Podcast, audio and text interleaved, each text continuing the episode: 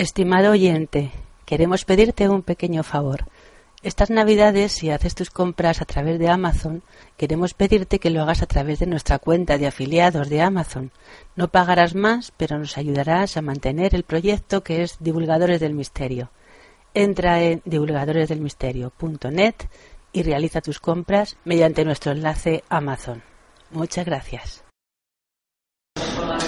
Bueno, pues ya estamos aquí después del, descansito, un pequeño descanso eh, para tomar algo. Recordad, me han pedido otra vez, pues yo lo, recuerdo, el stand de, los libros de Sidonia, que una vez, vuelvo a insistir, parte de ese dinero de cada libro que se, se da, el 5%, si no recuerdo mal, eh, pues se reparte para obras sociales. Eh, bueno, Vamos a por la segunda ponencia. Creo que es una ponencia un poco más, de hecho, es eh, no es tan analítica eh, como lo que nos acaba de, ofrecer. Yo creo que de una manera impresionante Miguel Ángel. Es una forma de ver eh, la ufología, desde luego más científica, y ahora nos vamos a ir quizá más al, a la investigación de campo, ¿no? A la investigación directa. Yo creo que es así, lo, lo podemos enfocar, ¿no? vamos a descubrir a, un, a un, investigador que si no lo conocéis, pues aquí os lo presento, es Miguel Pedrero, lleva muchísimos años, pero muchísimos años detrás del fenómeno ovni. Eh, yo siempre lo digo, eh, eh, y detrás de otras cosas, ¿no? Pero, pero el fenómeno ovni quizá es una de sus debilidades, también desde luego es la mía, y quizá por eso, precisamente en su libro, que también lo tenéis ahí, que son esos 20 mejores expedientes X españoles para él, quizá buena parte de esos expedientes X estén reflejados en, en ese fenómeno, ¿no? En el fenómeno. Eh, casos impresionantes que os podría relatar, que seguro lo va a relatar mejor él, pero yo quizá os adelanto algo que quizá encontréis en el libro, no sé si lo va a hablar aquí, eh, como esos casos eh, tan parecidos al de Roswell que ocurrió en España, esas oleadas de, ovnis en, Galicia y tantos y tantos otros casos realmente impresionantes junto con otros más. ¿no? Es un auténtico persigue ovnis, yo diría que, que bueno, si no te has topado por ahí con ellos, yo creo que ha sido de casualidad, porque e, ellos irían para un lado y él iría para el otro, pero no porque no, mm, no intentar alcanzarles, ¿no? Eh, y nos va a demostrar cuáles son sus aventuras, sus desventuras también, sus, sus, eh, sus éxitos también, sus fracasos también en este tipo de historias. Eh, un hombre que es investigador, periodista, escritor. él estudió perdón, sociología en la Universidad de A Coruña y también es redactor de la revista Año Cero. Eh, yo alguna vez le he llamado y dice, oye, perdona que es que estamos con el cierre de la revista. Bueno, hay mucha vorágine detrás de todo su trabajo y además es miembro del programa de, Espacio en Blanco, de, de Miguel Ángel Blanco, un auténtico también yo creo que icono ya en esto del misterio y que nos va a traer eso, sus, eh, sus investigaciones in situ eh, en el campo con los testigos, lo que hablábamos un poquito antes, ¿no? Él, Miguel Ángel lo, lo, ha descrito muy bien, el, el, que se dedica a buscar al testigo no deja de ser un folclorista, alguien que busca esas historias y Miguel es uno de esos buscadores de historias, buscadores de enigmas, buscadores de misterios y secretos que muchas veces están en los cielos y que como esta foto que tenemos aquí a veces también están en la tierra. Ahora nos descubrirá un poquito más acerca de todo esto. Gracias y os dejo con él. Un aplauso.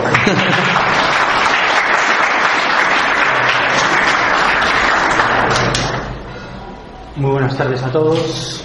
Eh, gracias por, por, estar aquí. Yo traigo muchas cosas que, que, contar, como siempre, y al final me va, me va a dar tiempo a centrarme en un, en un 20%. Voy a intentar, sobre todo, contar historias. Yo creo que la conferencia de, de Miguel Ángel Ruiz ha dejado bastante sentado cuál es la problemática ovni a que nos enfrentamos, eh, cuáles son las, las, teorías en boga actualmente, qué es lo que conocemos sobre, sobre el fenómeno. ¿no? Y, y, algo muy importante, ¿no? cómo se, se, puede aproximar o tratar de aproximar la ciencia a este fenómeno. ¿no? Yo no soy científico, yo soy periodista y, y sobre todo eh, soy un perseguidor, ¿no? alguien a quien le motiva sobre todo estar en los lugares de los hechos, entrevistar a los testigos y también eh, tratar de llegar a alguna conclusión sobre el fenómeno en base a todos esos testimonios. Es decir, tampoco pretendo ser un mero recopilador de, de, casos, ¿no? sino también llegar a algunas conclusiones. Y yo tengo mis propias conclusiones. He de decir que cuando uno se creía que había hecho algún gran descubrimiento, pequeño descubrimiento sobre el funcionamiento del fenómeno, tiempo después lo leía en un libro.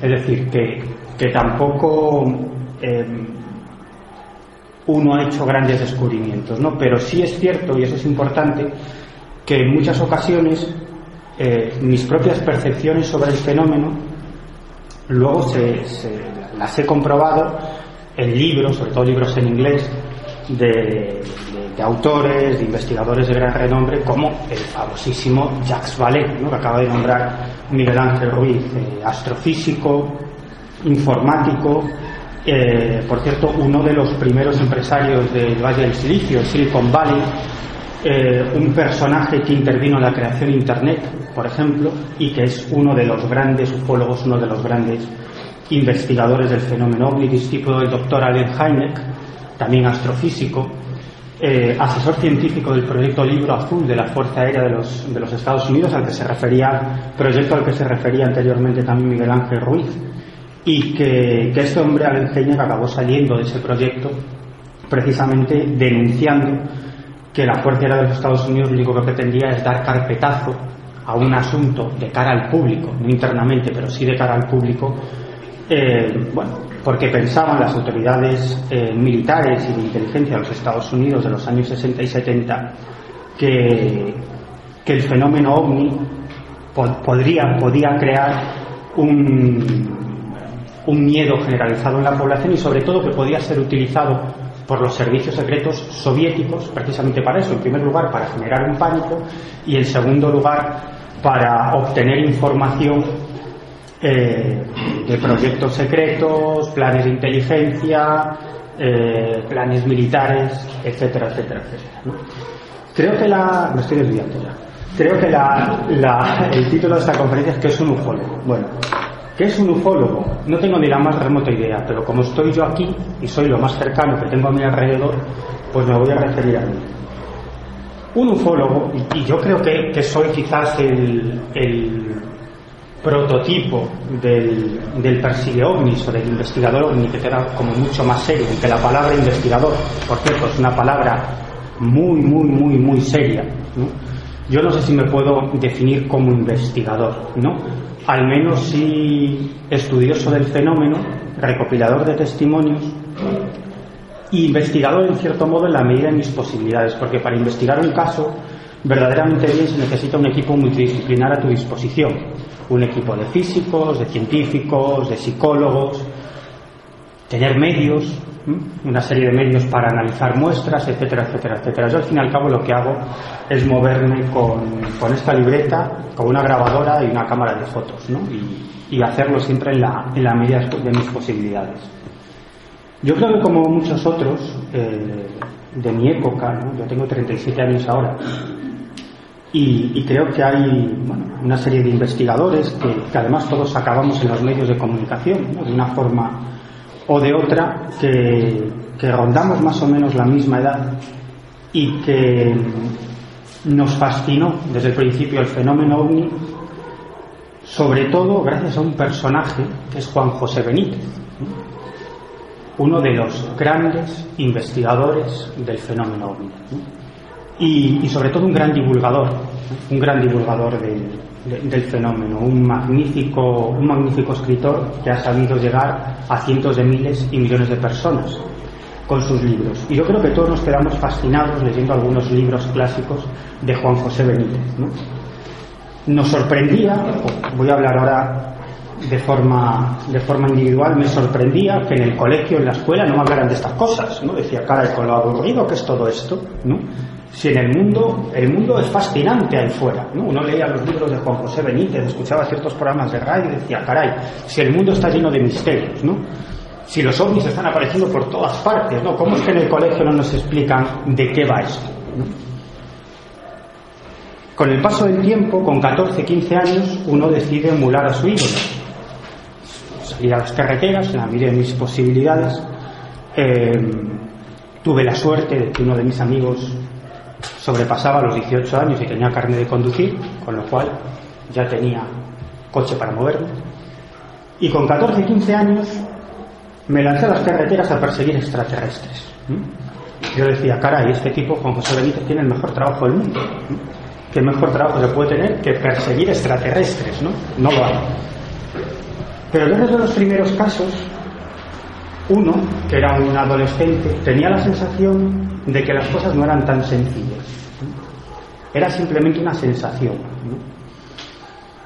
Porque claro, cuando entrevistábamos a nuestros primeros testigos de encuentros cercanos con ovnis, aterrizajes, encuentros cercanos, el testigo decía, hombre, pues habrá sido un encuentro casual, ¿no? Yo pasaba por allí con el coche y de pronto vi ese objeto aterrizado y unos extraños seres a su alrededor. Yo me paré, entonces, claro, se vieron sorprendidos, subieron en su nave y desaparecieron, ¿no? Bueno, pero vas al lugar de los hechos y dices, qué ¿no? Unos tipos, unos extraterrestres que aterrizan para recoger muestras y lo hacen al lado de la carretera. ¿Qué querían? ¿Recoger muestras de asfalto? porque hacia allá anda que no tenían campo. Y sobre todo aterrizan con muchas luces, ¿no?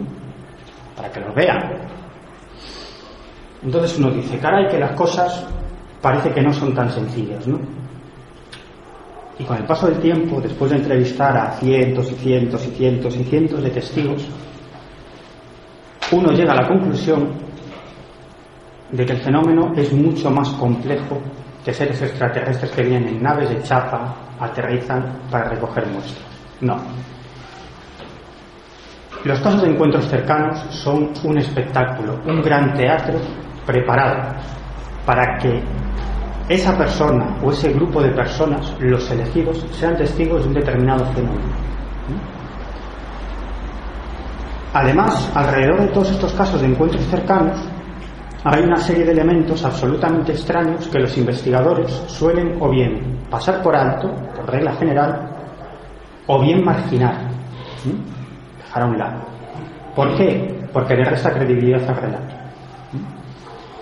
Y sobre todo cuando quieres publicar algún artículo o pretendes realizar un reportaje para, la radio o para la televisión,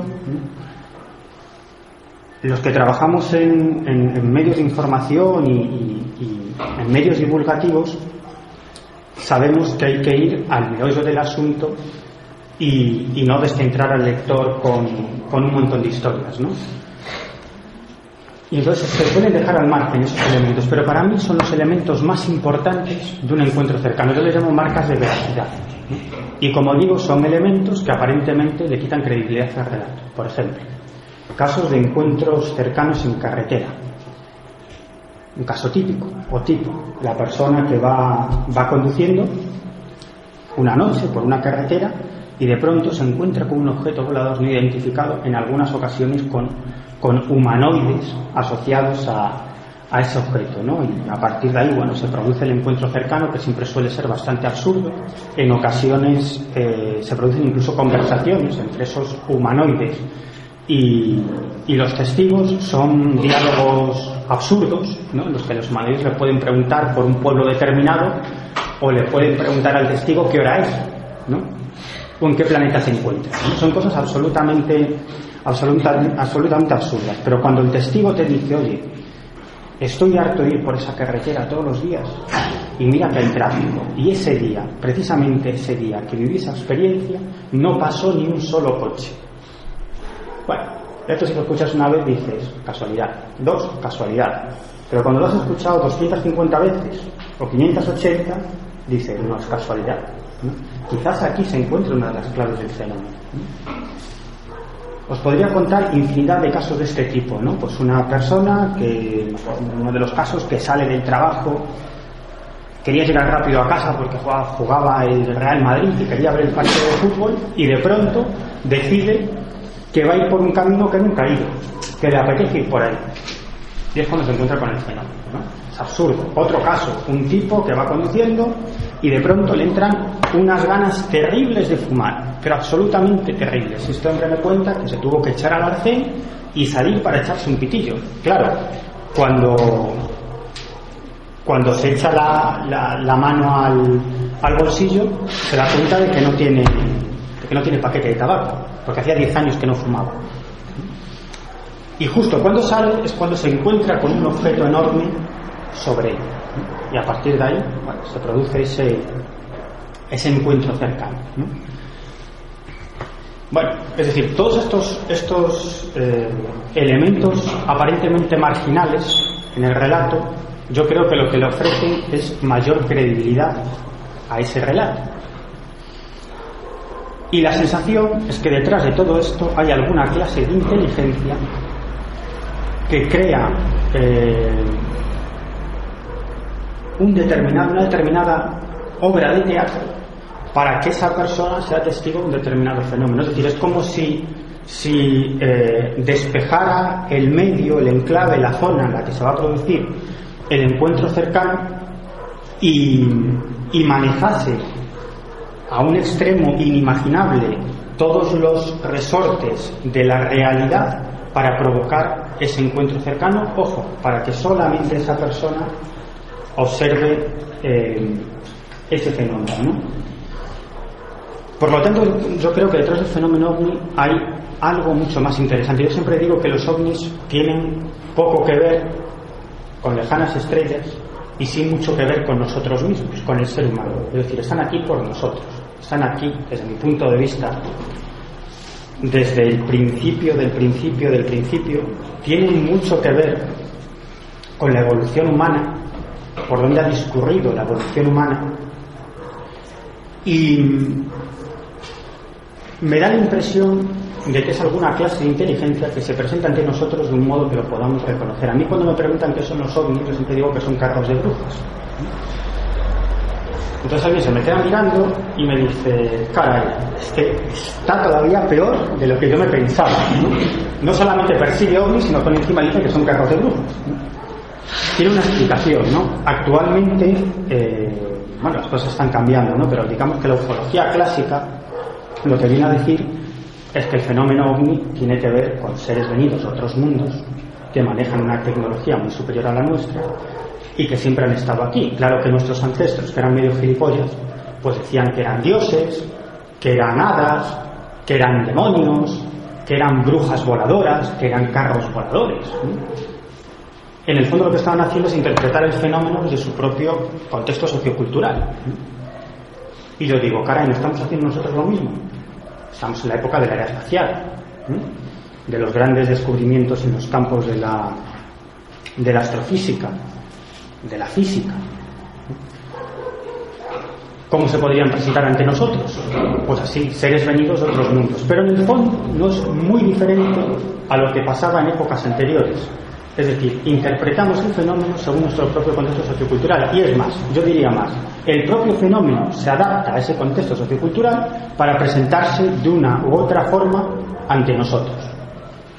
Diría más, em, uno que tiene pocos dones, pero uno es el de la curiosidad, eh,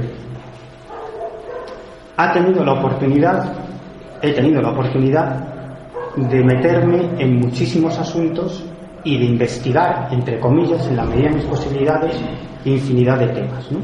Fenómenos paranormales, encuentros con entidades sobrenaturales, encuentros con la Santa Compañía.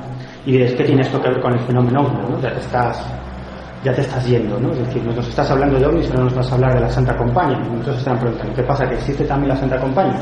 Bueno, pues cuando sigues muchos de estos casos y entrevistas a sus protagonistas, te das cuenta que en el fondo no es muy diferente al fenómeno ovni. Lo único que cambia es el modo en el que se presenta, pero las características son comunes. Esa materialización y desmaterialización, eh, esos rasgos de veracidad que comentaba anteriormente, esas circunstancias que hacen que ese mismo ese determinado testigo sea eh, testigo, valga la redundancia, de ese fenómeno. Una de esas marcas de veracidad que, es eh, la campana, que yo llamo la campana de aislamiento o el factor off, que es algo que describen muchos testigos, no solamente de encuentros con ovnis, sino de encuentros con la Santa Compañía, con entidades sobrenaturales, con fantasmas. Y es que de pronto cuando aparece ese fenómeno, parece que la realidad se apaga. Esto es muy común en los casos de encuentros cercanos con ovnis. Cada testigo o cada persona te lo explica a su manera, pero todos en el fondo vienen a decir lo mismo. Es decir, cuando apareció aquello es como si el viento se apagase, el sonido ambiente desapareciese y uno tiene una sensación extraña, ¿no? Como algunos lo describen de la siguiente manera, es como si yo hubiese entrado en otro mundo o otro mundo hubiese entrado aquí. Y cuando el fenómeno se desmaterializa, vuelve la realidad, vuelve el sonido ambiente, vuelve el viento, uno vuelve a tener frío o calor, es decir, vuelve a estar en esta realidad tridimensional. Y esto, como digo, es muy común, muy común a muchos de estos casos de encuentros con entidades extrañas, llamémosles extraterrestres, fantasmas, entidades sobrenaturales o como queramos llamar. Por lo tanto, yo tiendo a pensar que detrás de esto hay alguna clase de inteligencia que no sabemos por qué se adapta al contexto sociocultural, como digo, para que sea reconocible por ese testigo, porque obviamente se tiene que presentar como algo que nosotros podamos reconocer. Si se presenta ante nosotros como algo que no podamos reconocer, pues probablemente incluso hasta que ni siquiera lo, veríamos. Esto es muy curioso, ¿no? Y ya podríamos entrar en cuestiones de psicología de la percepción que son absolutamente fascinantes, porque nuestro cerebro lo que hace es comparar. Es decir, nuestro cerebro lo que hace es situarse, es una máquina preparada para nuestra supervivencia. No tiene nada que ver con la realidad ni con la verdad. Lo único que busca esto es nuestra supervivencia como entidad biológica. Por lo tanto, cuando observa algo, lo que hace es eh, introducirlo en nuestro, en nuestro marco cultural, en nuestro marco social. Eso es lo que hace el cerebro, ¿no? Y por lo tanto tiende a, hacer comparaciones y a vincular lo que estamos viendo con algo que ya conocemos, ¿no? Por lo tanto, si se presentase como algo que no conocemos, ¿cómo lo interpretaríamos? Si se presenta como algo que tenemos la capacidad de reconocer seres venidos de otros mundos, pues obviamente lo reconoceríamos. ¿no? El fenómeno ovni tiene esa capacidad de influir en la cultura popular. Es igual que creamos o no creamos, no importa. El fenómeno ovni ya está en la cultura popular. Cuando todo el mundo sabe que es un ovni, cuando a alguien le decimos dibujo un extraterrestre, todos nos, dibujará el típico enano cabezón, el 99%. ¿no? Es decir, eso ya está ahí. Desde los años 40, incluso antes, que no era moderno el fenómeno ni comienza en el 47, pero desde los años 40 hasta la actualidad, podemos estar hablando de millones y millones de testigos del fenómeno. Testigos que en su mayor parte eh, cambian su modo de percepción, es decir, tiene lugar un cambio de conciencia en ellos. Estamos hablando de muchos millones de personas que a su vez influencian a otras personas, que a su vez influencian a otras personas. Eso, ese fenómeno, acaba trascendiendo a los medios de comunicación, que influyen incluso a muchísimas más personas. Es decir, de algún modo estamos hablando de un fenómeno, desde mi punto de vista, que tiene la capacidad de producir una mutación de la conciencia muy probablemente a, muy largo plazo, a cientos de años, quizás miles de años. No lo sé. Es un cambio de conciencia, si queremos, soterrado. Y como digo, a muy largo plazo. ¿no? Jacques Vallée siempre pone un ejemplo. ¿no?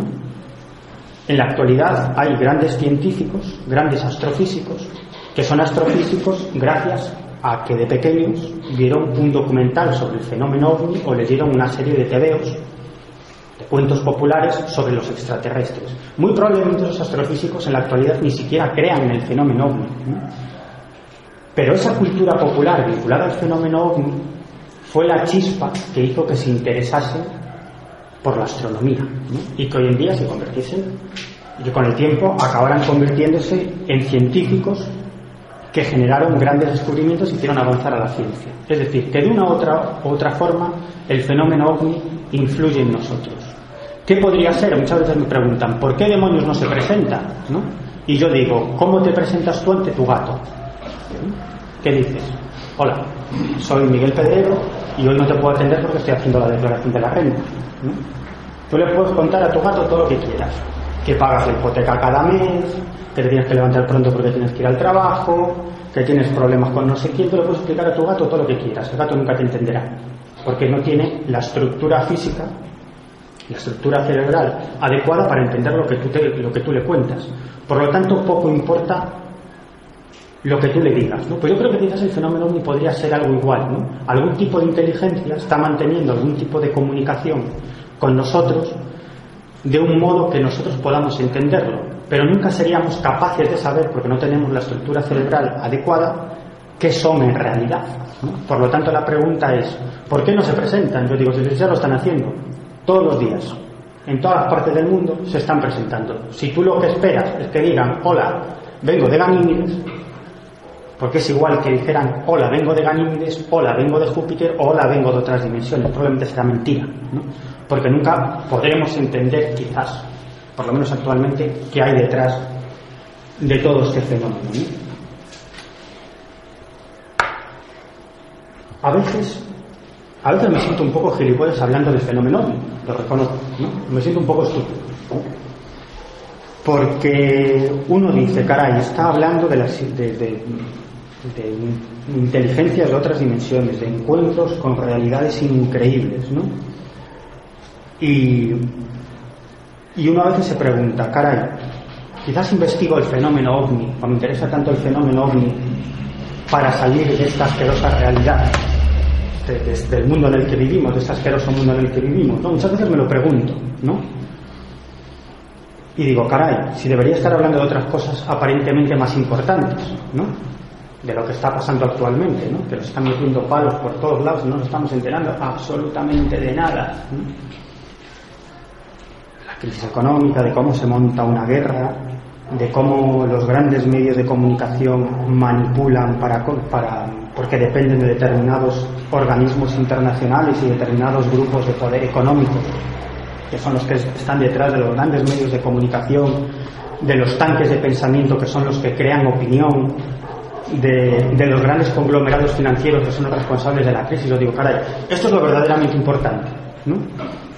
Y yo estoy hablando aquí de si nos visitan seres de otros planetas, ¿no? o de si existe el fenómeno ovni, de cosas quizás muy elevadas, muy desapegadas de la, de la terrible realidad. ¿no? Pero yo creo que el fenómeno ovni eh, también tiene, y este tipo de temas también tienen algo de revolucionario, ¿no? porque atentan contra el pensamiento lo políticamente correcto. Es decir, nos dicen qué es cultura y no cultura, nos dicen qué es ciencia y qué no es ciencia, nos dicen qué, qué es lo que debes pensar y qué es lo que no debes pensar. Y caray, el fenómeno es cultura, y muchísimas cosas es cultura. Lo que no, lo que no es cultura, muchas veces que es aquello de, de que los grandes conglomerados financieros que, como digo, controlan determinados tanques de pensamiento, fundaciones, con miles y miles y miles de millones de dólares, que son los que crean la opinión pública del mundo occidental, ¿no? Y son los que dicen, estás en la, en la buena senda o no estás en la buena senda. Esto es cultura, esto no es cultura, esto son tonterías. No, el fenómeno ovni es cultura, como muchas otras cosas. Cualquier campo del conocimiento es cultura. La música heavy es cultura. Simplemente hace falta tener una mente abierta. A mí particularmente el fenómeno ovni me ha abierto los ojos a muchísimas realidades. ¿no? Al mundo del espionaje, al mundo de la tecnología, al mundo de la política, al mundo de la fotografía. Me ha impulsado a viajar, a conocer gente, a leer sobre otro tipo de cuestiones que no tienen que ver con el fenómeno ovni. ¿Por qué? Porque todo está vinculado. Pero nosotros, los seres humanos, y eso es lo que nos enseñan en la escuela, tenemos una clase de biología, otra de historia, otra de no sé qué, y en el fondo esa es una división absolutamente artificial, porque todo está unido. Historia es biología, biología es ciencias sociales, física es periodismo, es decir, todo, absolutamente todo, está unido. Y el fenómeno ovni forma parte del todo. Por lo tanto, si alguien estudia el fenómeno ovni, acabará interesándose por la arqueología, por la historia, por la política, por el espionaje. Por eso creo que el fenómeno ovni este tipo de, y este tipo de temas lo que nos ofrece muchas veces es esperanza.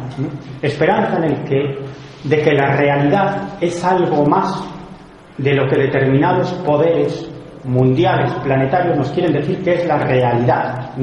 Que es que tienes que pagar tu hipoteca, trabajar como un cabrón para sacarte un sueldo de mierda, lo que tienes que hacer, cómo tienes que vestir, qué programas de televisión tienes que ver y seguir siendo un muñequito que trabaja y produce. ¿no? Yo creo que este tipo de temas son revolucionarios precisamente por eso, porque atentan contra lo políticamente correcto y ofrecen esperanza. Esperanza en el que de que el mundo es algo más, que obviamente todos tenemos que comer, vestir, pagar la hipoteca, eso es evidente.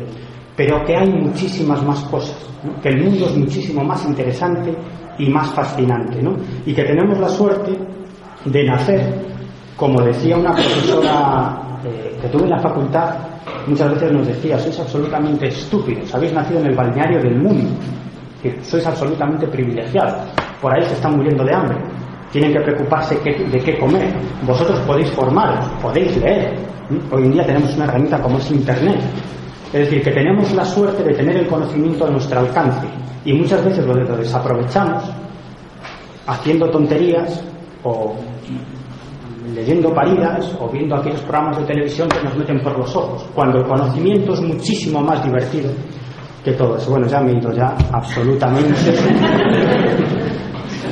por, por, ahí, por los cielos. Bueno, voy a contar historias.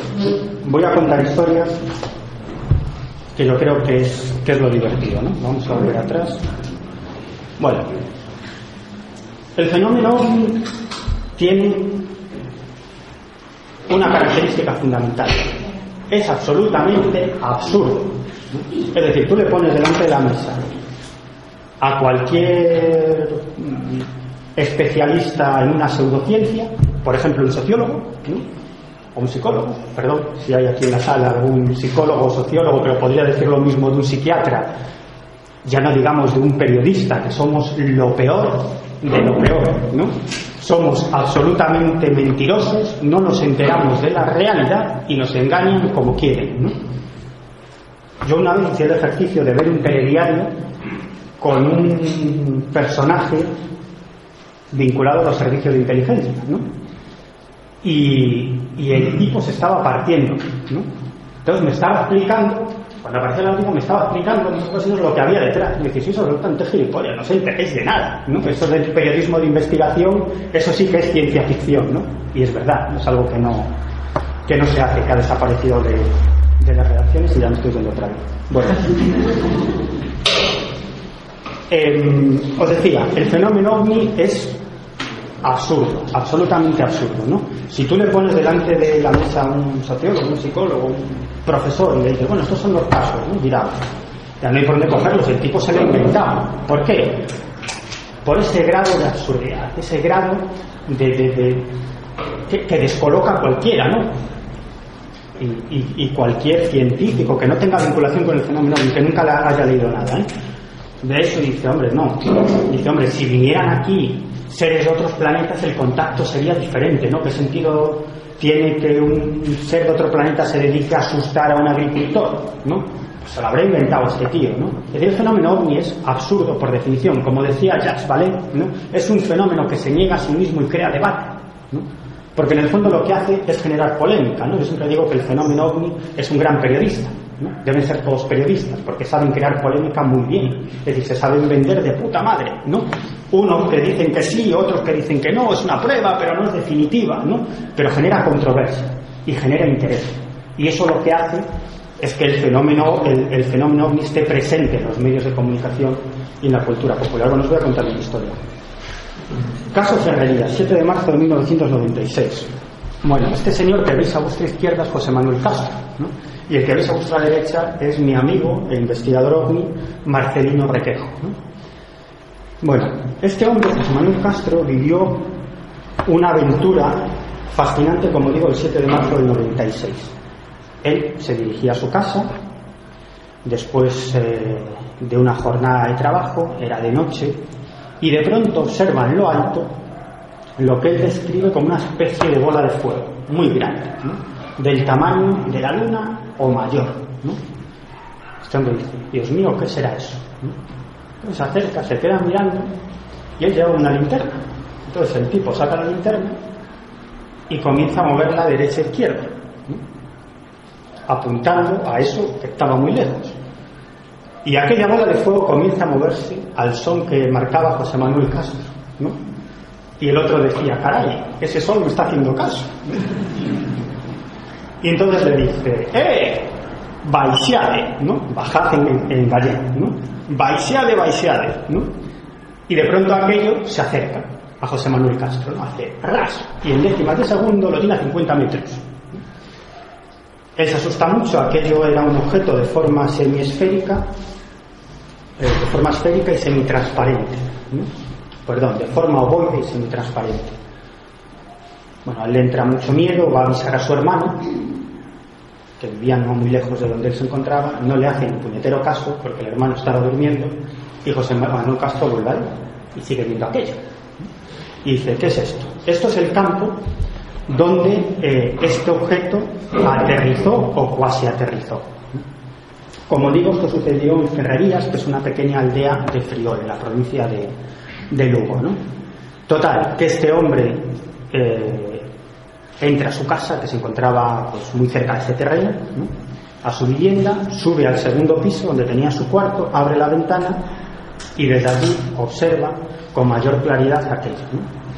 Y dentro lo que había, él lo describe, eran unos tipos tumbados en, dentro de unas lavadoras, unos tíos muy grandes, y bueno, y mucha luz. ¿no?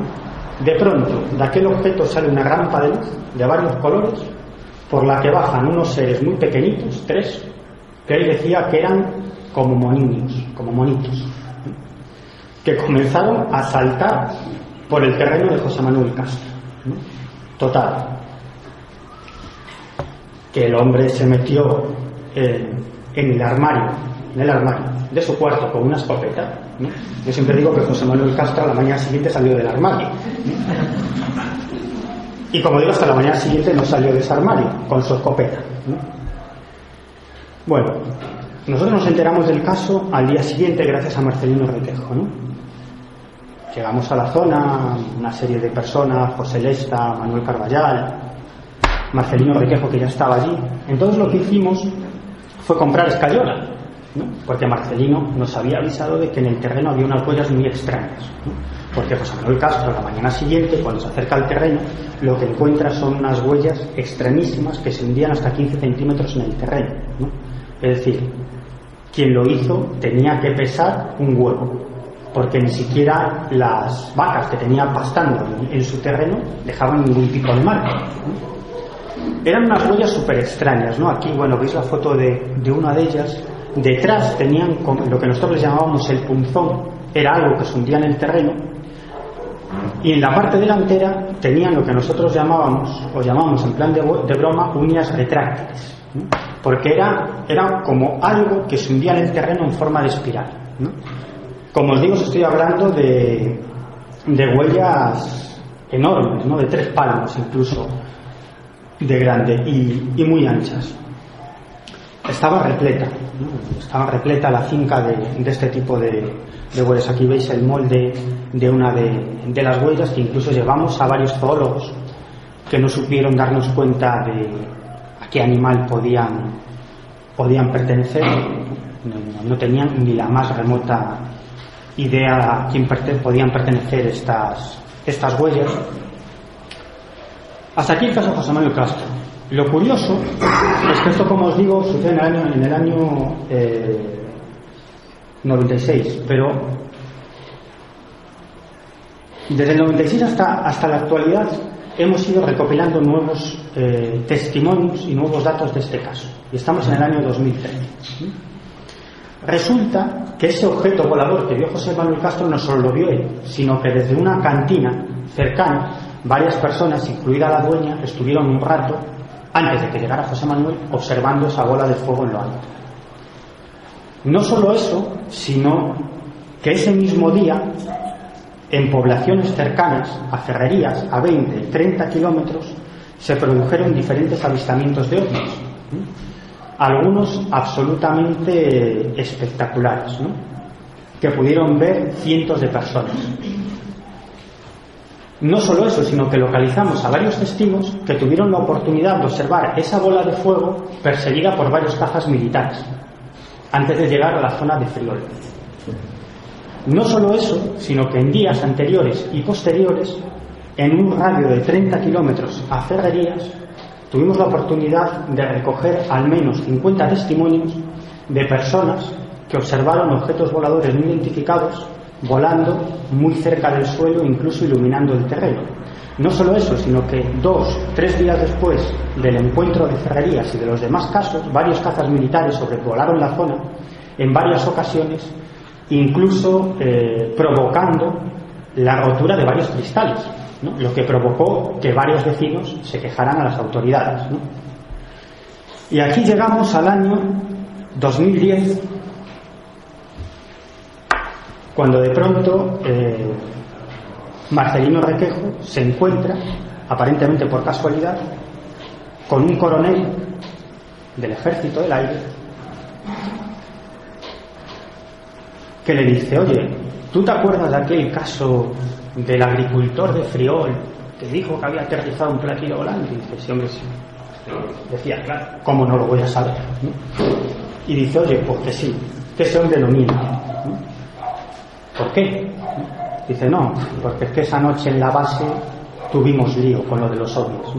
Y es cuando nos enteramos que a unos kilómetros, en línea recta, de ferrerías, había, todavía hay, todavía sigue funcionando, eh, una base de comunicaciones del ejército español. Una base en la que ese día, el 7 de marzo del 96, minutos antes de que aquel objeto fuera observado por José Manuel Castro, varios soldados que, estaban haciendo labores de vigilancia observaron alrededor de esta antena de comunicaciones dos bolas luminosas que empezaron a dar vueltas a la misma, que en un momento determinado se unen en una sola luz y tiran hacia la zona de Friol, hacia la zona de Ferrerías, donde José Manuel Castro tuvo la oportunidad de observar esa aterrizaje. Es decir, yo creo que es un caso que tiene muchísimos elementos de juicio. Es más, este hombre era reticente, este militar, a contarnos esa información. Con lo cual, después de mucho trabajo, por fin conseguimos citarnos con él en una determinada base militar. El hombre acabó recibiéndonos porque se pensaba que yo era agente del Servicio Secreto Español. Total, que de pronto me veo el, en el comedor de oficiales, con un montón de oficiales, incluidos varios de inteligencia, que lo que intentaban era saber quién era yo y qué buscaba, porque pensaban que era un espía y venía a robarles algún tipo de secreto. Total, que me entró una, una perentoria necesidad biológica y pedí ir al servicio. Total, que me perdí. Entonces acabé dando vueltas por esa enorme base militar y lo único que veía era soldados cuadrándose. Claro, veían un civil por allí, solo podía ser un mando. ¿no? Creo que tardé como media hora o más en volver a la, a la mesa de oficiales. ¿no? Y estos pensaban, ya está. Este ya ha hecho lo que venía a hacer, ¿no? Ya nos ha, ya nos ha robado los secretos, ¿no? Luego se dieron cuenta de que no era así, ¿no? Por ejemplo, ¿cómo te podías perder si no tenía pérdida? Coño, el segundo pasillo a la izquierda, ¿no? ¿Cómo me perdí? Porque el sentido de la orientación es nulo. Pero acabó contándonos la historia, ¿no? Y pudimos hablar con más eh, testigos militares de, de, ese incidente, ¿no? Es decir, que yo creo que en este caso hay muchos elementos de juicio muy dispares de personas que no se conocen entre sí, que apuntan a que verdaderamente eh, esa noche, el 7 de marzo, ocurrió algo realmente extraño. Por lo tanto, que no me cuenten hipótesis psicosociales, que no me cuenten eh, historias, alucinaciones colectivas y tonterías. ¿no? Obviamente el fenómeno ovni, vale, tiene, quizás pueda algo tener que ver algo con, un mito. Obviamente el fenómeno ovni está dentro de la cultura popular, ya se ha convertido en un mito, pero coño, es un mito que lo ven diferentes testigos de diferentes posiciones que deja marcas en el terreno. ¿No? Es más, además es una cosa curiosa. José Manuel Castro, cuando, cuando lo entrevistamos por primera vez, él nos decía que nunca vio el objeto aterrizado, sino que estaba como a un metro del suelo. Hicimos que nos llevara justo a donde estaba el aparato. Y lo que encontramos fueron tres marcas formando un triángulo isósceles, que se hundían en el terreno bastantes centímetros, ¿no? Es decir, es como si, si hubiésemos descubierto las marcas de ese supuesto tren de aterrizaje, ¿no? ¿Qué tal vamos de tiempo? Fatal. Bueno, voy a contar otra historia. Esto ya lo he contado algunas veces, pero voy a resumir. Esto ocurrió, creo, esto fue en marzo del 71, ¿no? Esto es la entrada al EVA 4, el Escuadrón de Vigilancia Aérea número 4 de Rosas Gironas, donde está uno de los radares militares que vigilan el espacio aéreo español. Em, bueno, esta es la entrada. Eh, este es uno de los testigos principales. Bueno, este hombre, este hombre, en ese, 1900, en ese año 1971, estaba eh, de vigilancia en una garita cerca de los radares. Y de pronto me decía que, que, decidió que cada cierto tiempo salía de la garita porque olía fatal. Allí todo el mundo fumaba y olía tabaco muchísimo. Entonces cada cierto tiempo salía de la garita. Una de las veces que sale de la garita observa sobre eh, esta, bueno, esta antena de comunicaciones. En el 71 esto no era así, ¿no? Pero aquí había una, una antena, ¿no? que ya no existe, hay otro tipo de, de, artilugios, ¿no? algo más modernos, pero justo en esta zona estaba esa antena sobre la que este hombre observa un objeto volador, una bola luminosa que se agrandaba y disminuía de tamaño. Total, que, lo que hace es avisar a, varios de sus compañeros que se encontraban eh, durmiendo en un, edificio cercano, ¿no? varios militares que tendrían que estar de guardia esa noche. Aunque, como otras muchas veces, se, habían saltado esa guardia. Los avisa, salen y todos observan ese, ese objeto volador. Ese objeto acaba desapareciendo y de pronto observan justo al lado de la antena eh, en una caseta que había cerca una luminosidad verdosa. Una luminosidad verdosa hacia la que deciden dirigirse. ¿no? Toman uno de los perros que tenían de vigilancia de las caneras, Fiero, es este. Se llamaba Fiero precisamente porque era el más fiero de todos. ¿no? Pues vamos a llevar al más fiero. Eh, avanzan hacia, hacia la zona eh, este es uno, eh, el que veis aquí es uno de los, de los militares que. Sí, a ver si le podemos dar la vuelta. Aquí, ¿verdad? Sí. Vale, ok. Este es uno de los militares que avanza hacia, hacia la zona con el perro, con Fiero y otro militar que iba a sus espaldas, ¿no? armado con un cerco. Bueno, el caso es que es que este hombre avanza hacia allí, seguido de, su compañero, que se llamaba Anselmo, y Fiero. Cuando llegan a la altura de la caseta, esa luminosidad desaparece, desaparece por completo. Pero lo que escuchan son unas pisadas, como de alguien acercándose al trote hacia ellos. Distinguen una silueta, le dan el alto una vez, le dan el alto dos veces. Las normas indicaban que tendrían que darle el alto una tercera vez, si no respondía incluso podrían disparar. Pero al que iba detrás, Anselmo, le entró miedo y descargó el cerno contra aquello. Con lo cual casi le vuela la cabeza a este hombre. Le contaba que las balas pasaron rozando su oreja. El caso es que nada, a unos 5 o 6 metros donde se encuentra la otra persona, porque ese es el lugar exacto donde tuvo lugar el incidente, dentro de la base del Escuadrón de Vigilancia Aérea número 4. Eh, otro día os contaré cómo entré y conseguí reconstruir el, caso dentro, que también es complicado y muy gracioso. El, el ser o lo que fuera se quedó ahí parado. Lo único que distinguieron es que era muy alto que llevaba una especie de cinturón con un símbolo en el que se veía una especie de triangulito. Divulgadores del Misterio. Síguenos en nuestra web www.divulgadoresdelmisterio.net. Aquel ser se dirige hacia su izquierda, hacia una alambrada y acaba impactando con esa alambrada.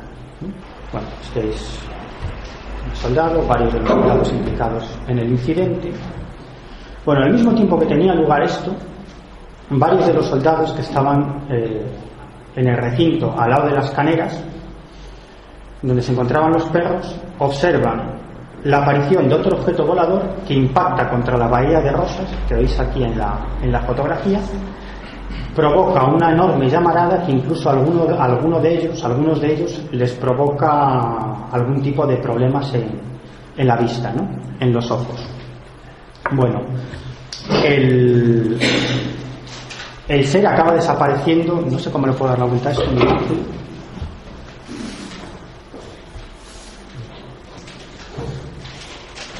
Bueno, el ser desaparece hacia la alambrada. Escuchan el impacto de, eso, de lo que sea, contra la alambrada. Llegan a la alambrada y lo que observan, lo que me describían los militares, es que lo que vieron era como una película de dibujos animados, ¿no? Cuando el personaje atraviesa una pared y queda el rastro de su silueta, ¿no? Además decían que los bordes de la alambrada estaban como quemados, ¿no? Más allá de esta alambrada no hay nada, hay un campo, un poquito de terreno y un precipicio. Es decir, de ahí no puede salir nadie no sé qué pueda volar. Eh, bueno, el caso es muchísimo más complicado. En días posteriores se volvieron a ver, a ver ovnis. Eh, no hace mucho tiempo tuve la oportunidad de hablar con un, con un mando, un alto mando militar que en esa época estaba destinado a esta base, a la EVA 4 él me habló de varios casos que sucedieron esos días e incluso de que los perros no querían eh, salir para hacer la guardia. Tenían que prácticamente sacarlos de las caneras a rastro y decía que perseguían fantasmas. Es decir, marcaban la presencia de algo, pero allí no había nada. Los perros estaban con el rabo entre las piernas y los tenían que sacar prácticamente a patadas. Uno de los casos más interesantes que se produjo dos o tres días después es que a pleno día varios militares observan un objeto en forma de platillo volante metálico que es perseguido por varios cazas militares que según pude saber despegaron de una determinada base militar. Eh, este objeto se dedicó a jugar al gato y al ratón con estos aviones, en un momento determinado pegó un acelerón y desapareció. En este caso el objeto sí fue detectado por el radar. Bueno, nos, nos queda muy poquito tiempo, ¿verdad? Queda un poco más porque bueno. según el horario es que yo me he equivocado en la mía, yo me he comido media porque pensaba que yo acababa a las siete y media y a las ocho, entonces tú puedes acabar hasta las nueve y media, así que tienes un ratito. Bueno, tengo un ratito, luego si queréis dejamos un, Pregunta, sí, un tiempo para, para que, hablemos un rato. Estoy resumiendo mucho los casos porque quiero contar muchas cosas, como siempre, y al final no cuento nada bien. Os voy a contar otro caso. Si no me da tiempo, pues tendré que dejar una serie de historias en un tintero. Os voy a contar otro caso. Morón de la Frontera, la base aérea de Morón de la Frontera, que es una base aérea enorme, que por dentro es absolutamente increíble, es una ciudad que comparte el ejército español y el, norteamericano. En esta base tiene lugar eh, un caso fascinante a mediados de los 80 en una noche, en una noche buena varios militares se encontraban eh, de guardia en el centro de control de vuelos, muy cerca de la pista de aterrizaje de Morón de la Frontera, donde están eh, aterrizados varios cajas eh, militares, tanto españoles como norteamericanos. Esta es la zona de vuelos, ¿no? es la entrada. Este es el edificio donde se encontraban de guardia estos, estos militares. Además, para entrar a Morón de la Frontera tienes que pasar toda una serie de, medidas de seguridad increíbles. Estuvimos a punto de no entrar, estuvieron a punto de no dejarnos, de no dejarnos entrar, pero luego, gracias a un, a un contacto eh, militar que había, había prestado servicios en Morón de la Frontera, finalmente nos dejaron entrar y ahí tuvimos la oportunidad de entrevistar a algunos de los militares testigos de este caso. ¿no? Bueno, el caso. Bueno, esto, esto es eh, la zona desde, la que los militares vieron el, suceso, el fenómeno al que me voy a referir a continuación. Eh, bueno, Uno de ellos soy yo y otro es mi, mi amigo y compañero de muchísimas aventuras, Francisco Contreras, compañero en, en Radio Nacional de España, en, Espacio en Blanco, con el que me lo suelo pasar muy bien persiguiendo este tipo de, de asuntos y de casos. Esta es la torre de control de la, de la pista de aterrizaje de Morón de la Frontera, desde donde también varios militares tuvieron la oportunidad de contemplar este fenómeno. ¿Qué es lo que vieron? Lo que vieron fue un objeto en forma de Zeppelin, o sea, la cosa más antiaerodinámica del mundo, rodeado de una serie de lucecitas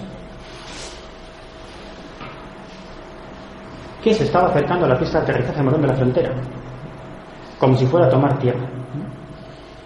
Varios militares de guardia entraron en el centro de control de vuelos para avisar a los militares que estaban prestando el servicio diciéndoles, oye, que va a aterrizar algo. Y dicen, no, aquí no puede aterrizar nada porque no tenemos ningún tipo de plan de vuelo.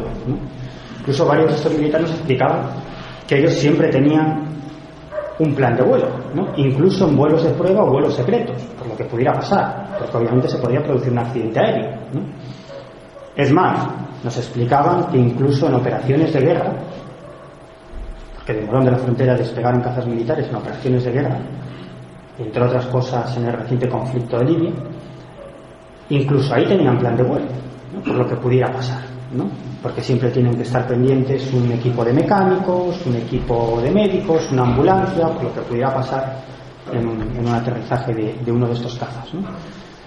Y lo que observan es eso, que parece que va a tomar tierra, ¿no? sobrevuela varios cazas militares, se acerca a la pista de aterrizaje y como digo, parece que va a tomar tierra. Se acerca a pocos metros de la pista, no sabe muy bien cómo reaccionar ante una cosa así. ¿Esto qué es? Es absolutamente imposible que cualquier aeronave entre en el espacio aéreo Morón de la Frontera. Es absolutamente imposible que, que cualquier aeronave sobrevuela la pista de aterrizaje de Morón de la Frontera, porque hubiese sido detectado por los radares, pero vaya usted a saber desde dónde, y hubiese sido interceptado. Es absolutamente imposible, no teníamos ninguna notificación de ningún objeto volador no identificado que se estuviera acercando a, la base, ¿no? Es como si aquello se hubiese materializado de pronto. Y al llegar a la altura de la torre de control de la base de Amón, aquello pegó un acelerón, desapareció en décimas de segundo y se convirtió en un punto de luz en el cielo. ¿Qué nos decían los testigos presenciales? Ellos estaban absolutamente convencidos de que aquello no era humano y que si alguna potencia tuviese esa clase de tecnología, tendría la capacidad de dominar el mundo, pero sin ni siquiera lanzar una sola bomba. Es decir, si alguna potencia, algún grupo secreto, alguna organización vinculada, alguna multinacional tuviese esa tecnología en sus manos, esa tecnología aeronáutica, que claro, esto podría ser aplicable a la informática, a la tecnología aeroespacial, a mil historias, es decir, estaríamos hablando de una tecnología de ciencia ficción y más en esta época a mediados de los 80. ¿no? Bueno, esto, esto es el, dibujo que nos hizo uno de los, de los testigos de, de este objeto. Como ves, pues es un objeto, nos decían que era como un zeppelin rodeado de una serie de, de lucecitas que en su parte superior parecía tener una especie de, de línea o, o, de marca. Otro caso. Eh, polvorín de las Gándaras, Lugo, noviembre del año 1994. Este podríamos decir que, que fue el, el caso eh, la chispa, el pistoletazo de salida de la famosa oleada de ovnis en Galicia. 400 casos, más de 400 casos que recopilamos prácticamente uno por uno, aproximadamente en, en 8, 9 meses. Casos de encuentros cercanos, de aterrizajes. A mí la oleada gallega me costó el COU, me costó repetir COU. Pero yo creo que fui una semana clase en todo ese año uno se levantaba por la mañana, era, era una orgía ufológica, ¿no? Era, te levantabas por la mañana y no sabías qué hacer, ¿no? Tenías un caso de aterrizaje, una filmación, un encuentro cercano, ¿no? Decía, Dios mío, esto es el paraíso, ¿no? Recuerdo que una vez que aparecí por clase, alguien me dijo, ¿tú quién eres? ¿no? Bueno, noviembre del año 94. Este es el polvorín de Asgándaros. Este es Pedro Abril, entrevistado por Alex Navarro. Estamos hablando del año 94, el modelito es tremendo. ¿eh? El caso es que em, desde una de las cámaras de vigilancia del polvorín capta la presencia a unos miles de metros de altura de un objeto en forma romboidal. Bueno, lo voy, pues lo a un objeto de forma romboidal formado por cuatro luces aparentemente, aparentemente estático. Cada cierto tiempo parece que hacía un ligero movimiento pero a intervalos de 30 a 45 minutos aparecían por su parte superior otra serie de objetos circulares que parecían introducirse en su interior. Esto lo estuvieron observando durante horas. Eh, es más, eh, varios militares eh, recibieron la orden de salir e indicarle al encargado de, unos campos de fútbol cercanos que apagara las luces del campo de fútbol por si desde la base militar lo podían observar visualmente el objeto, porque en realidad lo estaban captando en el infrarrojo. Bueno, mm, finalmente no pudieron distinguir este objeto visualmente, pero sí, como digo, a través de esta cámara de vigilancia. El, máximo mando de la base en ese momento decidió llamar al diario El Progreso de Lugo, no porque quisiera echarles de la noticia, sino porque sabía que eh, en el mismo edificio del Progreso de Lugo había una productora de televisión que disponía de cámaras Betacam, ¿no? Y él lo que quería es que llegara hasta ahí claro. Luego hablando con él se dio cuenta de su error, ¿no? Porque si tú llamas a un periódico, ¿no? pidiendo una cámara de vídeo porque estás viendo un ovni, pues obviamente pones sobre aviso a los periodistas, ¿no? Él lo que pedía era una cámara porque quería captar ese objeto eh, eh, pues con el zoom de la cámara para ver de qué se trataba. Eh, bueno, a las horas que él llamó, la productora estaba cerrada, pero quien se presenta allí fue un, redactor y un, y un, fotógrafo que vemos aquí, a mano derecha. A la izquierda es el, está el, investigador Alex Navarro, que me acompañó a seguir este caso como, como otros muchos. Este hombre se presenta, eh, lo pasan a, a la, propia casa del mando militar, lo que estaba ocurriendo es que, es que estaban viendo el, objeto en, en, varias de las pantallas de vigilancia y lo que estaban haciendo es grabándolos, grabando lo que estaban viendo en, cintas de vídeo. Estamos hablando del año 1994. Un motorista llevaba esas cintas de vídeo cada hora, quitaban una cinta, ponían otra y daban esa cinta de vídeo a la, a la casa de este mando militar que estaba dentro de la base. Y él lo que hacía era ponerlo en su vídeo y verlas y asombrarse. Cuando llega el fotógrafo, este hombre les está explicando lo que está pasando y le dice, a ver, sacar la cámara. Y dice, no, que no traemos cámara. Les echa una bronca enorme. Cuando le estaba echando la bronca, alguien lo avisa. Entonces él sale porque le dicen, oye, que esto es muy extraño, que están entrando objetos en este otro objeto. En el momento que él sale, este fotógrafo aprovecha para sacar varias fotografías a la pantalla. En la que se estaba viendo una de estas cintas de vídeo que se habían grabado. Bueno, lo que ocurrió fue que varios cazas militares salieron en persecución de este objeto es más, muchos vecinos nos confirmaron que esa misma noche escucharon el inconfundible sonido de cazas militares, incluso tuvieron la oportunidad de verlos sobrevolando la zona. Pasados los años localizamos a varios militares que prestaban servicios en, esta, en este polvorín cuando tuvo lugar el incidente y nos decían que lo que se montó allí, en palabras textuales de uno, fue un pifostio de la hostia coches por todos lados, incluso eh, llegaron militares que no pertenecían a la base en varios coches camuflados. Eh, dice que se escuchaba muchísimo, muchísimo trasiego. Eh, despertaron a, varios militares para que hiciesen guardia y para que estuviesen atentos a lo que podía pasar, em, varios de los militares que estaban siguiendo este objeto, esto es algo que no sabíamos, pero que supimos luego, porque nos, nos lo confesaron algunos de los militares que estaban grabando y observando en una de las pantallas este objeto, ellos nos decían que acercaron, acercaron el zoom al máximo y lo que se veía en realidad era un objeto en forma de balón de rugby luminoso y que, tenía una mayor luminosidad en sus extremos, que es lo que se ve en esta fotografía. ¿no? Pero, pero si acercabas el zoom lo que veías, como digo, es un objeto en forma de, de balón de rugby. ¿Cómo desapareció este objeto? Pues en un momento determinado hizo un balanceo y se esfumó, desapareció. Al día siguiente reunieron a varios de los militares que habían sido testigos de este fenómeno en, esas pantallas y a muchos otros que habían escuchado lo que había pasado y les dijeron les prohibieron que contaran absolutamente nada de lo sucedido y les prohibieron terminantemente que sacaran o que hicieran alguna copia de alguna de las grabaciones.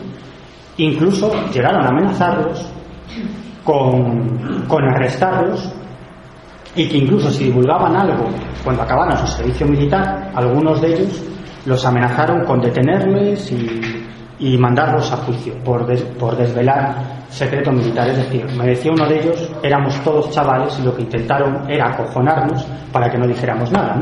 Y además les prohibieron que, que, dieran la más mínima información a una serie de periodistas que estaban pululando alrededor de la base, que éramos nosotros en esa época.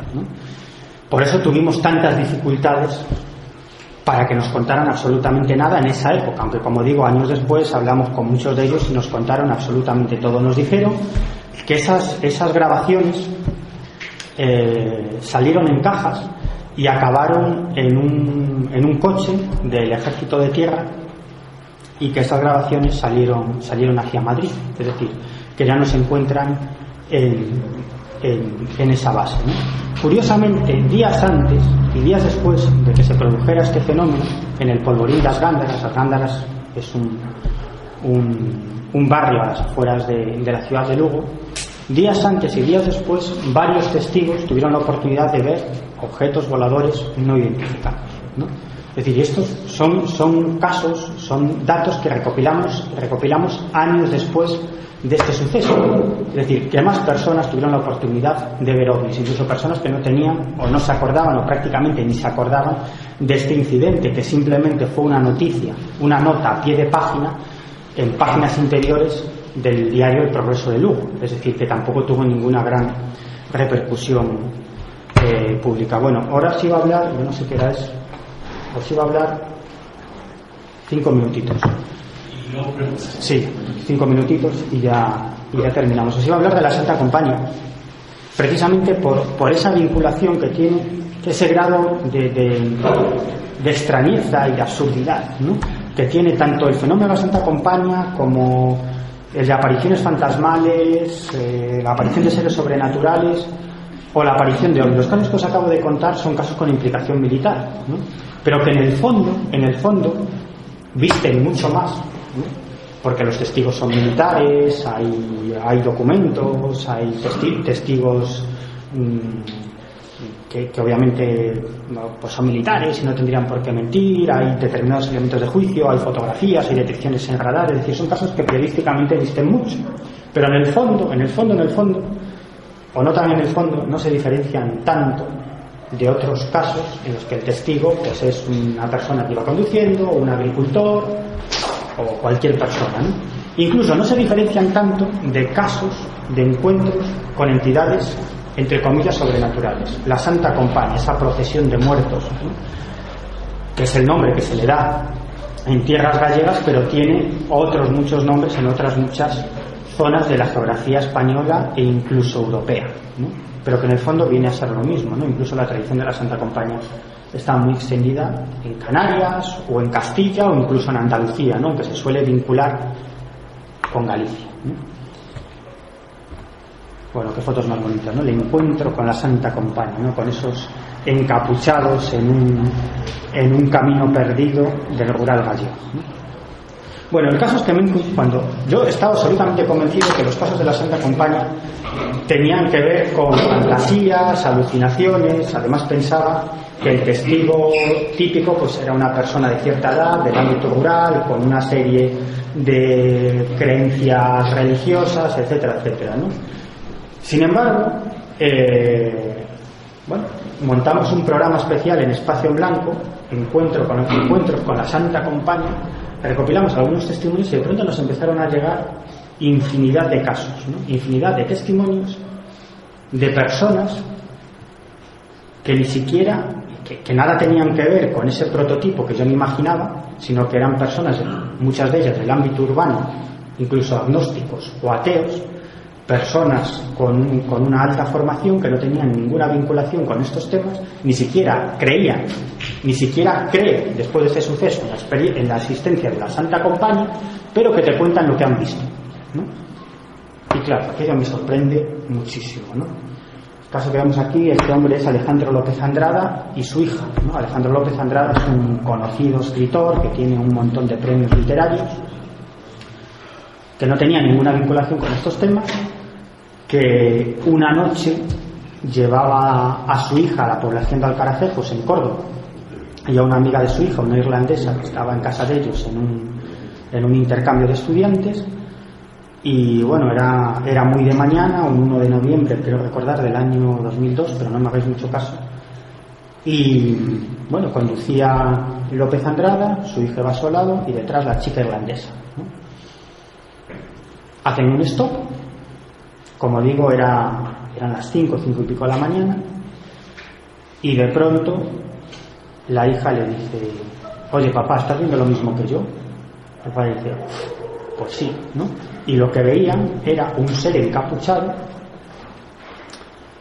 eh, ataviado con una túnica, con una gran capucha, que levitaba, es decir, no tocaba el suelo, se deslizaba a cierta altura del suelo por el medio de la carretera e iba hacia ellos. No, le distinguían ni manos, ni pies, ni rostro. Bueno, deciden dirigirse hacia allí a escasa velocidad. En un determinado momento incluso se para. Y ese ser seguía avanzando hacia ellos por el centro de la carretera. Deciden avanzar. La cara de la chica irlandesa me decían era un, era un poema, ¿no?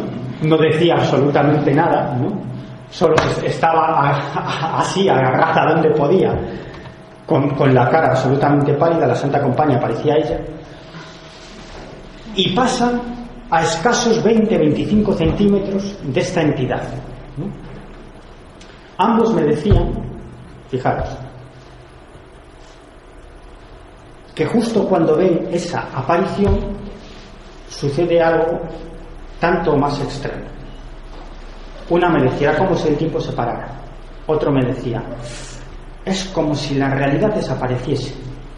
Es decir, no escuchábamos ni el ruido del motor del coche, no escuchabas el sonido ambiente, no sé, es como si todo se apagara, ¿no? Lo que os decía antes de la campana de aislamiento.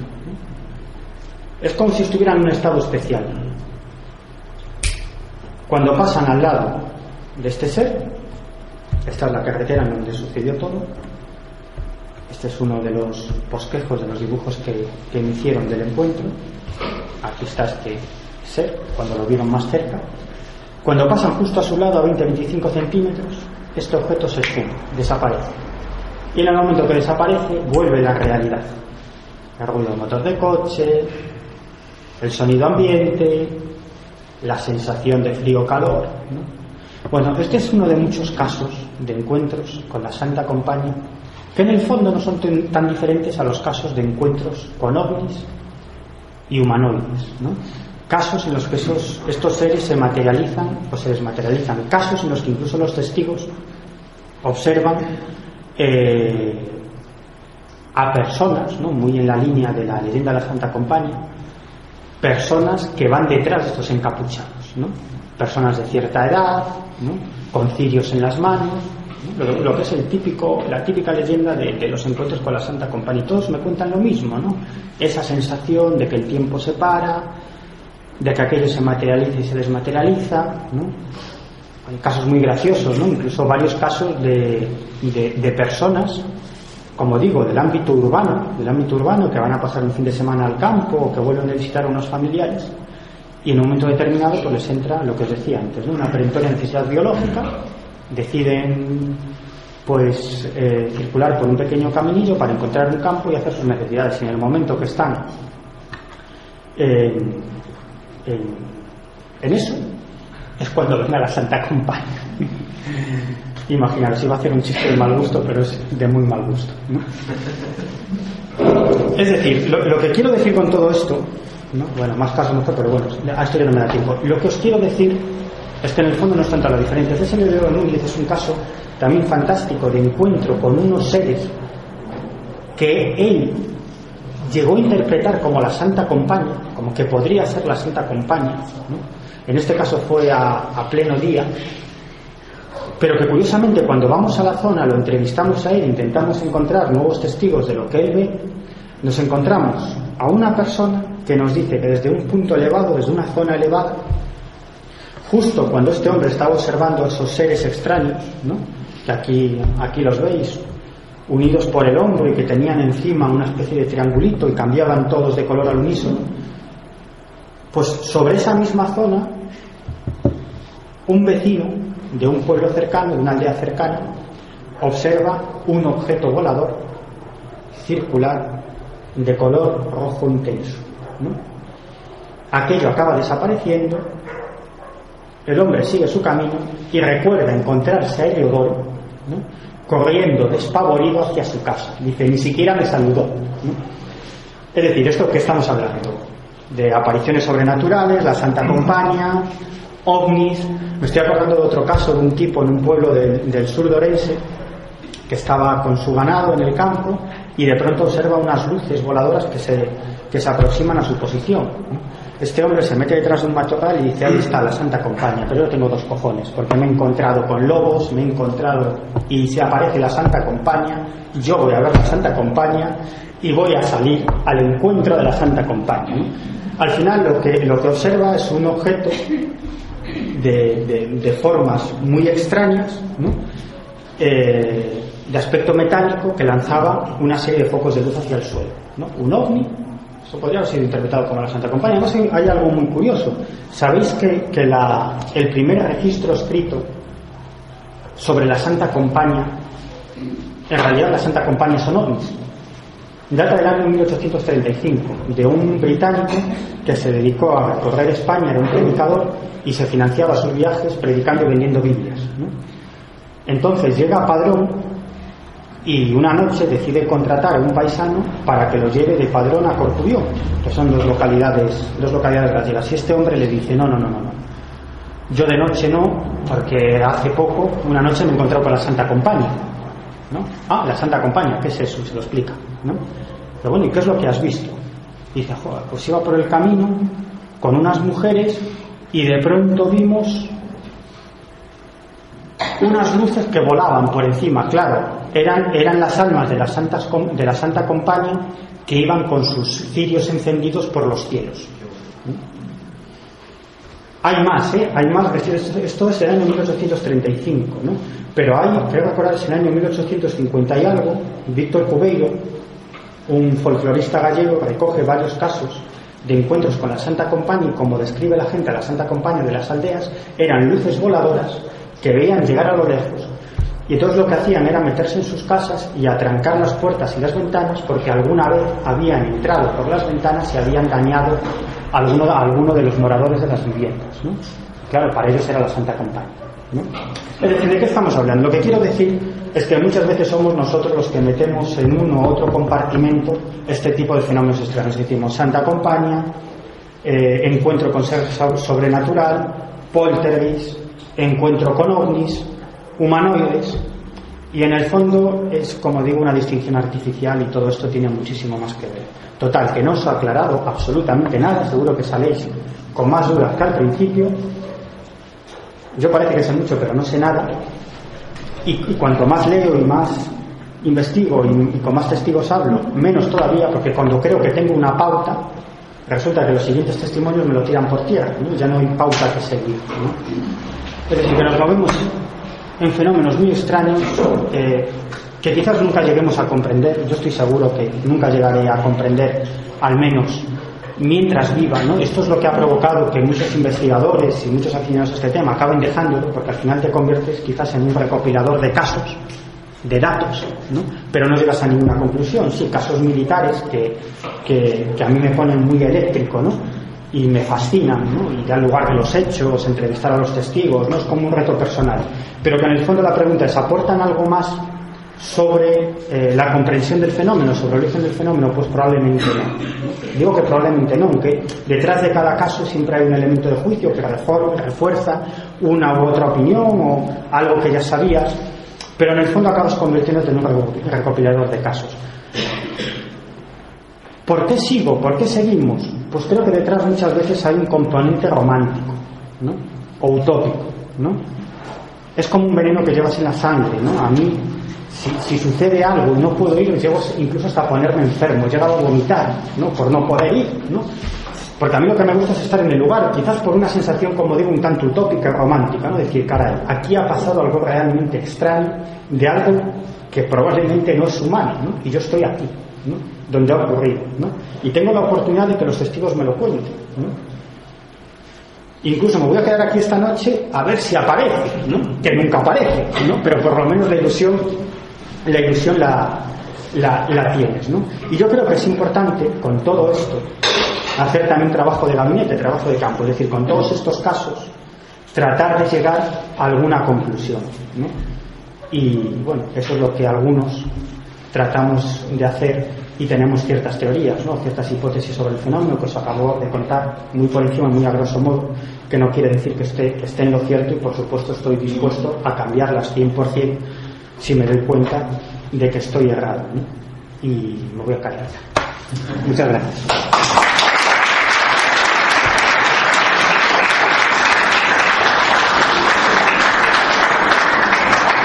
Muy bien. No sé si queréis hacer alguna pregunta, hacer alguna aclaración rebatir sus teorías. Sí. Eso sería estupendo, ¿no? sería fantástico. A mí sí, yo tengo una pregunta. Sí. A mí, como a ti, me, me gustan mucho los casos de, de militares, ¿no? Porque tienen quizá más elementos de juicio. Me llama mucho la atención el caso de, este, de Andalucía, de la base militar. Sí. Que, que, decía un militar que con que alguna potencia tuviera esa tecnología, digamos que tendría una supremacía aérea, una supremacía táctica sobre el resto. ¿Tú sabes si los militares, a lo largo de recoger testimonios de ese alguna vez han tratado de replicar eh, la tecnología OVNI? Replicar. ¿En qué, en qué sentido? Si, si han... no, no, te digo de inversa, por sí. ejemplo, sino replicarla.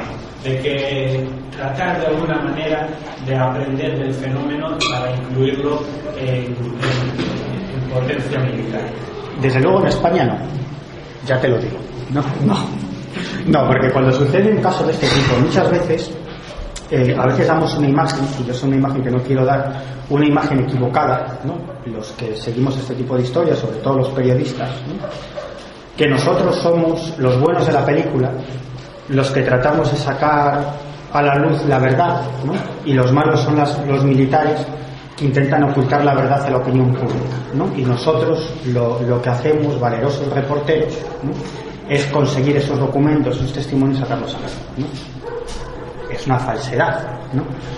Ni nosotros somos tan buenos ni los militares son tan malos. Es decir, ni hay buenos ni hay malos. Es más, mi experiencia con los militares es absolutamente positiva, en el sentido de que tienen unas ganas tremendas de contar su experiencia. Y te la cuentan, aunque en muchas ocasiones te pidan que no divulgues sus nombres y en otros casos que ni siquiera divulgues el caso. Porque si tú divulgas el caso, fácilmente ellos son identificables. ¿no? Y alguno de ellos te lo ha tenido que contar. ¿no? Por lo tanto, yo tengo muchísimos casos, muchísimos más espectaculares que estos, que no los puedo contar, porque sus propios protagonistas me piden que ni siquiera los cuente para que sus mandos no los localicen y no los identifiquen. ¿no? Por eso te digo que en España, cuando sucede un caso de este tipo, para, para los militares implicados es un absoluto marrón. Y cuando sucede en una base militar, en un escuadrón de vigilancia aérea, para el jefe de la base es un coñazo, ¿no? porque tiene que hacer un informe sobre, sobre el caso, tiene que entrevistar a los militares. Normalmente el ejército lo que hace es nombra un juez informador, que es, un oficial que se encarga de recopilar el caso. ¿no? Algunos lo hacen mejor y otros peor, como todos. Para algunos es parte de su trabajo, es un trabajo burocrático, igual que se dedican, que en un determinado momento tienen un cometido, en ese momento tienen ese cometido. Y lo hacen muchos para pasar el expediente y otros se fascinan por el tema que son seres humanos, a algunos no les interesa, a otros sí, se fascinan por el tema y hacen eh, informes eh, eh, muy buenos, ¿no? y otros hacen informes muy malos. ¿no? Algunos de ellos se quedan absolutamente fascinados por el, por el tema, incluso se interesan personalmente por, por, ese asunto, ¿no? que son una gran fuente de información, porque como aquello les ha impactado, como a cualquier testigo, se lo comentan a compañeros, a compañeros de profesión, a militares, ¿no? con lo cual crean una red de amigos de gente que les cuenta cosas. ¿no? Entonces, para, para, para mí, ¿no? son unas fuentes de información fantásticas, no solamente de su caso, sino de otros muchos. ¿no? no, ya te digo que no, que en España no. No sé si en Estados Unidos se ha llegado a hacer algo. Yo creo que sí hay estudios, seguramente, de determinados servicios de inteligencia sobre la tecnología que podrían estar aplicando los ovnis. ¿Hasta qué punto eso se podría aplicar en determinados proyectos aeronáuticos? Lo desconozco, ¿no? Quizás tú ahí podrías decir más, yo no, lo sé. Sí. Eh, tú que cuando la gente este tipo de experiencias sufre un cambio de conciencia. Mm. ¿Esto puede ser una cosa similar o paralela a cuando tienen la experiencia en el túnel de la otra vida? ¿Es espiritual o es más eh, científica? En el fondo estamos hablando de lo mismo. Ese, ese cambio de conciencia se produce cuando tiene lugar una experiencia impactante que cambia tu visión del mundo o tu visión de la realidad. Los testigos ovni, en la mayoría de los casos, que mucho más interesante que el caso ovni en sí, creedme, es cómo le afecta al testigo, cómo le afecta a la persona. Para mí es mucho más interesante cómo cambia de vida. ¿no? Es incluso más interesante que el caso en sí. ¿no? Hay personas que tenían su vida absolutamente clara y estructurada, de punto a aquello les rompe los esquemas y comienzan a interesarse por cuestiones científicas, históricas, etcétera, etcétera. Algunos les influye para bien y otros les influye para mal. Ojo, porque acaban despegando los pies del suelo dicen, caray, ¿qué es esto tan maravilloso? Y dejan de interesarse por su vida normal y habitual, con lo cual pierden contactos familiares, tienen problemas laborales, pero eso mismo les pasa a los que protagonizan encuentros cercanos con la, a la muerte, ¿no? las famosas ECM, ¿no? experiencias de cuasi muerte cuando ven ese túnel de luz, esos seres que vienen a recogerlo, etcétera, etcétera. Y sobre esto hay, hay estudios académicos fantásticos. ¿no? Es más, eh, en su momento, eh, ya, os digo que a mí me interesan muchísimas cosas, ¿no? Y llevé a cabo una investigación, en la medida de mis posibilidades, sobre este tipo de experiencias, experiencias cercanas a la muerte. Entrevisté a docenas de personas que vivieron este tipo de experiencias y a médicos españoles que las investigan. Incluso un médico, el doctor Betes, ¿no? que es un tipo fantástico, ¿no? un hombre del renacimiento, que es, do, catedrático de farmacia, doctor en medicina, especializado en no sé qué, doctor en biología, doctor en física, doctor en filosofía. Bueno, tiene 10 o 12 carreras, pues la última vez que lo entrevisté estaba acabando en musicología. Bueno, pues este hombre lo que hace es una cosa tremendamente interesante, grupos de apoyo. Para personas que viven estas, experiencias cercanas a la muerte y cuando vuelven aquí, ellos creen haber estado en un lugar maravilloso, en el más allá, en el otro lado, con lo cual son personas mucho menos materialistas, eh, le, más interesados por cuestiones personales, por la amistad con su gente, con sus amigos, muy poco competitivos, pierden esa competitividad laboral, ¿no? en la que todos estamos inmersos, ¿no? y vienen a tener muchas veces problemas de inserción en la sociedad, o, del contexto social en el que se movían anteriormente. Muchos pues acaban perdiendo su trabajo, divorcio, etcétera, etcétera. Es decir, que este tipo de experiencias pueden provocar un cambio de conciencia o impactar para bien o para mal, pero lo mismo sucede con alguien que tiene un accidente grave o que, o que supera una enfermedad, un cáncer. ¿no? Es decir, son personas en las que esa experiencia también les produce un cambio de conciencia, ¿no? ¿Cuántas personas hay que superan una gran enfermedad y cambian absolutamente de vida? ¿no? ¿qué vida llevaba yo? ¿no? Esto no es vida, ¿no? Yo lo que quiero son otras cosas, ¿no?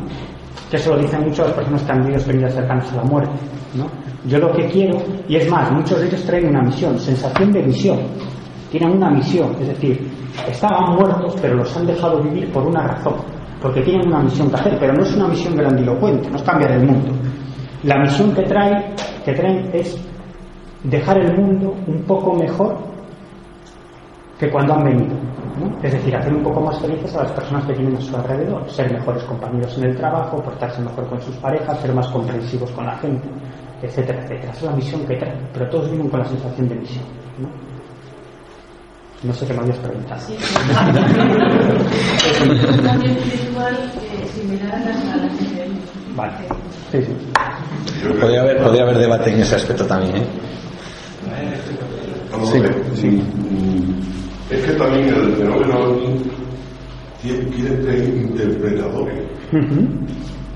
El que lo ve, el que lo interpreta, que lo investiga, y el que lo niega.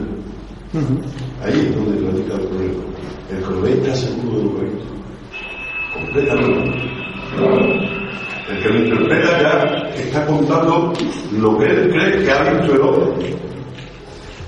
No es, no es ya la realidad. Y entonces ya es que va a, quitar todo el problema. Claro. Pero ese problema, ese problema siempre está ahí, ¿no? El- el- Es que lo he visto, por eso lo sé. Ah, ¿usted lo ha visto? Ah, luego me lo cuenta. Se te ha olvidado un caso. Olvidado- Se te ha olvidado un caso. ¿Cuál? La base de la, Real de Madrid. Ah, sí, mira, ese, Y ese- eso conozco yo a casi todos los soldados que estaban en el cuerpo. No me digas eso. El, el, el, el sanitario era el primo hermano. Y el, y el, y el hermano era los gobiernos. Era, era que, le, que le pegaron un tiro al saeto y le atravesaron el morro. Porque se pusieron, eh, estaban tan, tan volados del día que se pusieron en la carretera, que era entonces la antigua autovía, se pusieron un batallón aquí, otro batallón aquí, se liaron a tiro así cruzado. Y a, y a uno de los adentros le atravesaron la gorra, no le, no le volaron la cabeza ni nada. Ya le estás Y después se sacaron un acribillaron un tío que el coche, el coche era imposible. El coche era imposible los llevaba. Y, y al tío no le pasó. Sí, sí, es verdad. Y después había otro, otro que por eso ya la cosa se fue para abajo. Y era, y era que eh, según avión, con un, con un alto dirigente de este país, con una Sí, sí, con una putilla, ¿no? la mueve otro. Ah, yo, yo tenía Y entendido. después, y después casi todos los que estaban en la guardia, los, los altos cargos, los comandantes y eso, que entonces eran, tenientes y capitanes, casi todos han muerto en un accidente de avión. Casi todos. Eso es muy curioso. ¿eh? Es una cosa curiosa, te puedo decir. Vamos, en los dos accidentes que yo he conocido, eso murieron. ¿Y, y, y usted conoció a los a los a los A los, a los muchachos que les pasó, no, pero tengo por ejemplo un compañero mío que hizo, porque yo, es que son de mi edad todos, y un amigo mío, vamos, el día que escribió, este, ¿cómo se llama? El de, el de la, el de, el de. Iker Jiménez. Eh, el día que escribió el libro, Sí. bueno, él se venía a enseñármelo, pero con una alegría enorme, porque es que él estaba de muerte La noche de y miedo. conocía todo. La noche de miedo, ¿no? Sí. Sí. Sí, allí se mezcló, aquí se mezclaron varios casos. Que ha tenido accidentes muy graves. Al principio de la base, cuando entran de Talavera, al principio hay un chalet que está en ruinas. Que eso lo, hizo un hombre, lo completó, contó su ilusión, y en la misma noche, la misma noche que, que inauguró el chalet, lo atropelló, lo atropelló un coche y, y después hay una portuguesa con un niño que decían que desaparecía y tenían miedo, se pasaban la, la garita por el pavo, se, la, se, se, lo- se pagaban la garita, entraban la garita, pero allí no se quería poner nadie. Era un ser más que, más que relacionado con el tema humano y el Pero allí hubo muchas cosas. fantasmal, más bien, ¿no? Sí, la blanca, ¿no? Es que otra investigación, si quieres otra investigación, vete a ver. Yo ya no sé quién quedará por allí, pero yo lo he vivido porque yo era mucho mayor cuando lo vi esto. Es la Virgen de, de la Consera. Pues ahí vete a ver, porque yo estuve allí hablando con gente, que aquello de, de la aparición de Virgen tenía nada. Allí hay gente que te hablan de cosas completamente distintas a una aparición de Virgen. Las cosas más extrañas que pasaron allí impresionantes. es, es, es muy curioso eso. Ta- También pasa por aquí, por Cantabria, ese tipo de cuestiones. sí. Es que conozco, es que casi todos los casos que has contado, ¿no? Bueno, pues Bueno, luego. luego podemos hablar. Bueno, yo creo que ya yo creo que es buen momento para. No sé si queréis hacer. No, estaba saludando. He visto una mano por ahí. Estaba saludando. bueno, pues tan solo recordaros eh, que ahora mismo, en, en- cuestión de ya, nos vamos a ir hasta Liérganes, porque allí vamos a conocer uno de esos grandes misterios que os decía al principio, eh, y una de esas grandes leyendas, ya que estamos en las jornadas de folclore, antropología y ufología. Bueno, la ufología la, quizá la vamos a dejar un poquito más aparte, pero sí tiene mucho que ver con el folclore y con la antropología, la famosa historia que ha traspasado, como digo, desde luego las fronteras de Cantabria y que llegó hasta las costas de Cádiz y ahí precisamente parte esa leyenda entre leyenda e historia, como es la historia del hombre pez. Eh, hay todo un centro de interpretación en Liérganes al cual vamos a acudir, que gracias al Ayuntamiento de Liérganes pues nos habilitan, nos dan la oportunidad de, de estar en ese lugar. Eh, vamos a conocer un poquito esa historia. Vamos a ver un pequeño vídeo de unos 10 minutos, eh, un poquito poético de toda aquella historia que ocurrió Divulgadores del Misterio. Síguenos en Twitter, Facebook, iTunes y Google. Pues eh, concretamente en el año 1674, ha llovido bastante desde entonces, y descubriremos pues eso, eh, también si, si parte de las historias reales al final acaban siendo leyendas, al final acaban entrando en los mitos y en las historias populares, ¿no?